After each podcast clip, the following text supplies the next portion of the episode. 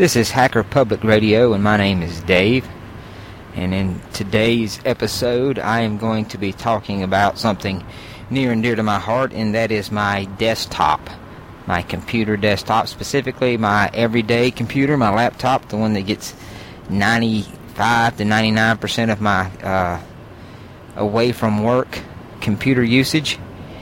And I want to talk about uh, the applications, the desktop applications that I, I use every day, the ones I cannot live without, uh, the ones that uh, are there when I need them, are there when I'm not even thinking about them. This, the, the ones I use all the time, I guess I should say.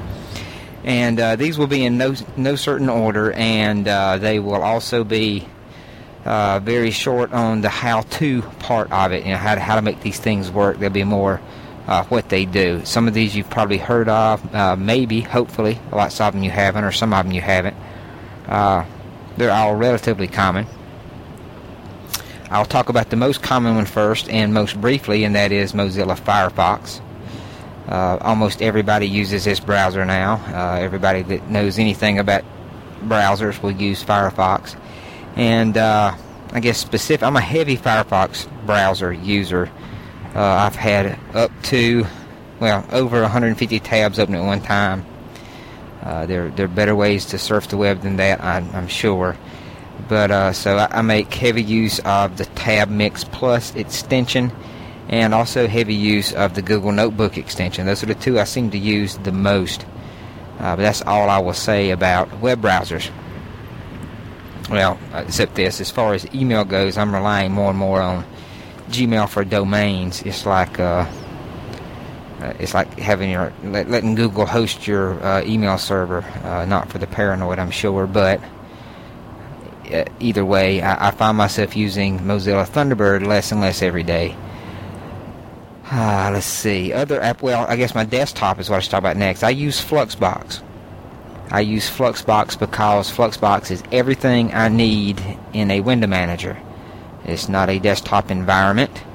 Uh, Fluxbox doesn't come with any applications that do anything but desktop manager kind of stuff, window manager kind of stuff, I should say. Excuse me. Comes with an icon bar. Uh, it comes with a root menu, and it comes with a des- desktop slit, which is an invisible invisible portion of the desktop where you can uh, put dock apps or you can dock GKRELLM, which is a uh, a system monitor tool that I'll talk about briefly. Uh, so that's my desktop. I use Fluxbox, and I, I can't. I, have used just about every window manager or desktop environment there is over the last 13 or 14 years for Linux. Uh, I won't get into that history, but Fluxbox is where I've landed and have stayed probably the longest. It, uh, like I said, it does exactly what I need. It manages my windows. It uh, it has a an icon bar, or it it's got a clock. Uh, that's about all I need. Uh, the the best part to me about Fluxbox, that the as good as it just being lightweight, uh, right right up there with that is the root menu. Uh, it's a simple text file and uh, it's it's it, it's zero learning curve. You know, if you can read, you can edit this thing and make uh, your root menu be exactly what you want it to be. Uh, it's heavily themable. There are lots and lots of themes for Fluxbox, and uh, keyboard shortcuts are also uh, very easily done. With, again, with this a, a text configuration file. Uh, Blosxom, B L O S X O M, is the blogging software I use. Uh, I've not talked about Blosxom uh, in a long time on any kind of recorded or even, even really think about it much because I, I, use it every day and I set it up a long time ago and I just don't think about it anymore. Blosxom is a Perl script uh, that is also blogging software. And Blosxom will allow you to do almost everything you can do with a traditional blog application, and a little bit more. Uh, you know, it's it's it's it doesn't limit you really, but it's it's a, a simple blog, and you you blog using your favorite text editor. You can blog over SSH Connection. I use VIM and uh, SSH to blog remotely, and uh, it's it's really customizable and really lean, and it's just a a text editor's lover's blog application, I guess you would say. If, if you don't want to use a web application to blog, if you don't want to able to blog anywhere you you know you are, uh, just fire up Vim and blog away. I really really like Blosxom. It's it's easy to set up. There are lots of modules you can add. It's a simple application that does one thing and does it really well. Uh, uh so if you if you know if you're looking for some blog software that, that's pretty lightweight, very lightweight and uh, beautiful in its application, check out Blosxom. I mentioned SSH. SSH is uh, the secure shell, and most of you know what it is. But this is one of those applications that I cannot live without if I go on vacation or if I'm at work or if I'm away from my laptop or the other computers at home. I, I begin to miss them. Uh, I have been known to carry photos of my computers with me. I've been known to hang them in my cubicle. I'm I'm not really that attached to them as much as it is, you know, just I like to look at them some. Uh, but uh, I don't know what I would do without SSH. Uh, being able to log into my computers remotely is uh, is is brings me great joy. So SSH is it's really cool too. I mean, I, I, host my web server off a, a home DSL connection uh, computer in my five-year-old daughter's bedroom. Used to be my computer room, it's her bedroom now, and that's that's where I left the server. The, the rest of the computers have moved upstairs. But when, when it goes down, which DSL is like to do sometimes or want to do, uh, I, I can oftentimes. Uh, well, if the DSL's down, I can't. But if if there's something I need to do, if there's something I need to get, if there's something I need to tweak, SSH allows me to do this. And uh, SSH is good for port forwarding and getting around firewalls too, occasionally. Uh, along with SSH, I should mention SSHFS, uh, Secure Shell file, file System, and the Fuse module or Fuse package. I guess it's a Fuse kernel module, file system, and user space, and the Fish protocol. I use all three of these things together, SSHFS specific, specifically, to uh, mount my uh, music directory, uh, my, my music server upstairs. I, I can mount this remotely uh, via SSH FS uh, anywhere in the world if I wanted to. Uh, I can I can mount it on, from any of the computers, so I, so I have access to that music wherever I'm at. There, there's another way to do that, which I'll talk about shortly as well.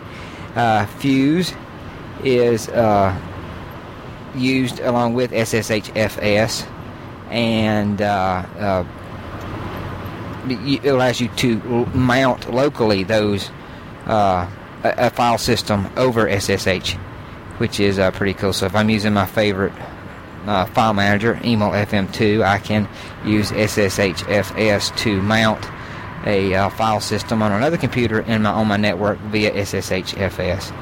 Uh, and Fish is a, a, protocol that's built into the Konqueror web browser that allows you to do the same thing. Uh, I'm not going to get into how to use Fish and Fuse and SSHFS. Uh, it's, it's not that hard, but Fish and Konqueror allows you drag and drop access across file systems over SSHFS, which is really cool. Uh, lots of times you can just do this stuff, and I do this stuff over the command line. Sometimes I use emelFM2, uh, but if I if I'm uh, managing files, actually moving stuff around. Like when I do a podcast and I, I want to archive or move the, the, the current project folder that I just, the episode folder I just worked on to uh, another machine, I, it's easy to drag and drop and, and move media files around specifically using Fish. Uh, let's see. Uh, other programs that I use on a daily basis Storm Siren. Now, you may not have heard of this one. This is a Python script, I think and it's another one of those programs that uh, once you set up, you will forget about, but uh, you will be glad it's there if you live in an area of the country similar to the one I live in. I live in an area of the country that is prone to uh, thunderstorms and uh, occasional tornadoes. And Storm Siren is a program. Uh, it's just a little script that runs. Uh, it, you can you can configure it by telling it, you know, what what county you live in, what state you live in, what counties you want to uh, uh, keep up with as far as weather alerts go. And Storm Siren will send you an email or a SMS uh, message uh, via your cell phone uh, whenever there is a National Weather Service weather warning. I'm a bit of a weather geek, and I, I, like having a phone call whenever there is a uh, storm warning. I, I, just like knowing that stuff. So Storm Siren is really cool. Uh, let me go back to Fluxbox real quick. One thing I, I forgot to mention is I've been using the same Fluxbox theme probably for at least two years, maybe three years now. I found one I really like a lot, and it's called. Uh, it's hard to pronounce. Nueva Tech, and the E in Tech is a is a, the number three dash Glacier. So it's uh, Nueva Tech dash Glacier, and you can find this if you just Google Clowner wallpapers. You will find. Uh, I think it's at dougnet.org or something like that, but you'll find Clowner's website, and he has some Fluxbox themes there, and that is one I really like a lot. And if you'll set the alpha transparency around uh, 145 for everything you can, uh, menus, icon bar, stuff like that, it looks really nice. It's a black and blue theme. Like I said, if you set the transparency about 145 and uh, you have like a blue desktop background. This thing is just sharp looking. It, it I, have not grown tired of it after two and a half years. I like it a lot. It's beautiful. Uh, I think I was talking about Screen. Screen is uh, sort of a console-based window manager. Most of you probably already use Screen, but Screen with SSHFS uh, allows me to, from work or from wherever I am, simultaneously log into all eight of my computers remotely, and that is just cool. I don't care who you are, that's cool. If you can log into eight computers simultaneously, that's cool. And you, you, theoretically, you could compile, you know, start a kernel compile on all eight of them, and then detach the screen and come back later. that's just like power. I like that. uh, G K R E L L M two. I, I don't know. I can't remember. If There's a two behind it or not. This program's been around a while too, and it is a desktop system monitor. And uh, I I do not use it in a traditional sense. I, I, I, I put it. This is not so novel or non-traditional, but I put it in the docket in the, the Fluxbox slit. Most people do that if they run Fluxbox. But I don't run any of the system monitor tools that come with GKRELLM. None at all. Uh, only thing I use it for is I use a uh, plugin called Gorilla Cam, G-K-R-E-L-L-M K-A-M, K-A-M, Gorilla Cam. I may be spelling it wrong, but that's how it's pronounced. And it is a webcam plugin. And it will monitor and update up to five, you know, making air quotes, webcams. And these, I use it not to monitor webcams, but I use it to monitor images that uh, change on a periodic basis. And you can set the poll period, the poll time, uh, how often you want it to uh, update these images. So I have it set uh, for instance, to grab the uh, the Doppler radar image from my local television station, uh, some radar images or satellite images from National Weather Service, uh, front map, stuff like all weather-related images, and I have this plug-in update the image. I think like every every five minutes or something, and then you can like middle click on it to do an automatic update. So, if you like having something like that at your mouse click fingertips, uh, that's nice. And uh, I used to use, uh, I forget the name of the other plugin I used.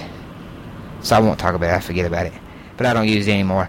Uh, I've mentioned EMEL FM2 and Konqueror both briefly. Uh, EMEL FM2 is my favorite file manager. It is a two-paned uh, GTK2 based file manager that is based off, roughly based off of uh, FM, the, the, the, the first iteration of the iteration of this, uh, the GTK1 version of the file manager has been around a long time. Uh, EMEL FM2 is GTK2 based, and it's a two-pane file manager. Uh, think Midnight Commander, except GTK2 based, and much much more configurable. It's it's really nice. It does just about everything you need. There's some things it doesn't do very well, but it's it's it's nice. I've been using it a long time, and for quick and dirty uh, moving of files around, it's nice. I, I, like Midnight Commander too. I use it occasionally, but uh, emelFM2 is one of those applications that's almost always open on my desktop. Well, it is always open. And uh, the other is Konqueror. Konqueror I use only as a web browser. Uh, excuse me, I do not use it as a web browser. I use it only as a file manager, and specifically only for the Fish protocol to uh, to move files and, and directories uh, uh, across different computers on my on my network.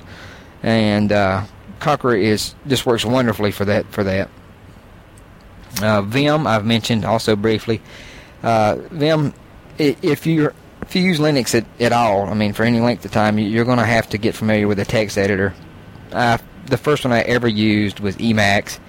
I used it for a couple of years, and I used Xemacs, and uh, but a long time ago, I, I don't know when it was, uh, probably nine or ten years ago, I switched to uh, VI or Vim, and haven't gone back since. It's it's good to know all of them. Um, or be basically familiar with all of them because you don't know where you're going to get. Oh, Vim's probably on all of them. Emacs seems to be uh, sort of less common these days, but you know there's Pico and Nano. But but Vim is is just the best. It's it's a wonderful program, and I'm preaching to the choir because most of you have already heard of it as well.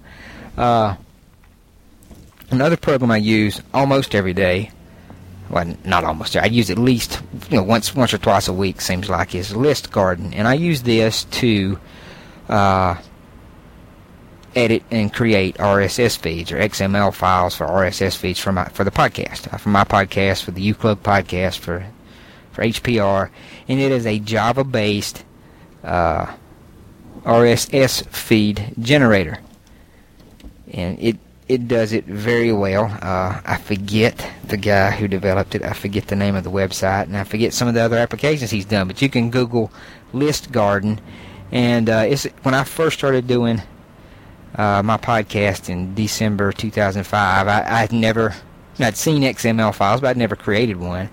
And it's it's not something that I, that I really wanted to do by hand. As you you add episodes, it can become tedious. And uh, ListGarden was the first program I used, and it's the only one I've ever used since then. It's it's really nice and allows you to create RSS feeds from a number of things. I mean, you you can create RSS feeds. There's a lot of options. Like I said, it's web-based, it's Java-based, it's cross-platform. Uh, it's portable. You can put this on a thumb drive. Uh, it's it's just really nice, and, and you have to, to to use it and see it to appreciate it. But there are lots of options in here to uh, tailor make the RSS feed uh, to your needs or liking. And it's, it's not just for podcast. You can you know you could turn static HTML pages uh, into RSS feeds if you want to. Uh, check check out ListGarden if you need something like that. Uh, EasyTAG is, is one I, that I use some only because uh, I've not taken the time to find out uh, an, another way to do uh, tagging of MP3 and OGG files. But there there are lots of different ways to do this, including command line ways. Audacity is the other one that I probably uh, couldn't live without being a podcaster. Uh, oh, and one, one last one I want to talk about is uh, MPD, the Music Player Daemon. Uh, the Music Player Daemon is a program that allows you to access music files remotely using a client and it's also a, a really good desktop or local music player. Uh, what it does, I'm not going to get into the, the how-tos and why-tos and all that, but it's it's it runs as a daemon. Uh, you put it on your music server on a computer where all your music files are, then you create a database. And then it's, it's going to load the database. You're going, you're to issue a command, mpd space dash dash create db, and it's going to it's going to load the database into memory and it takes up very little memory. This thing's very lightweight. You won't even know it's running. I mean, it may take up one or two megabytes of, of your memory, and then you need a client to connect to it. And uh, you, there's lots of clients. There's command line clients. There's window-based clients, OS X-based clients. There's uh, GTK and KDE-based clients. Uh, I use mainly MPC. Uh, it's it's a music player daemon client for the command line, and I use Sonata, which is a desktop GTK-based application. And configuring MPD it, it isn't hard. It's not. It's not.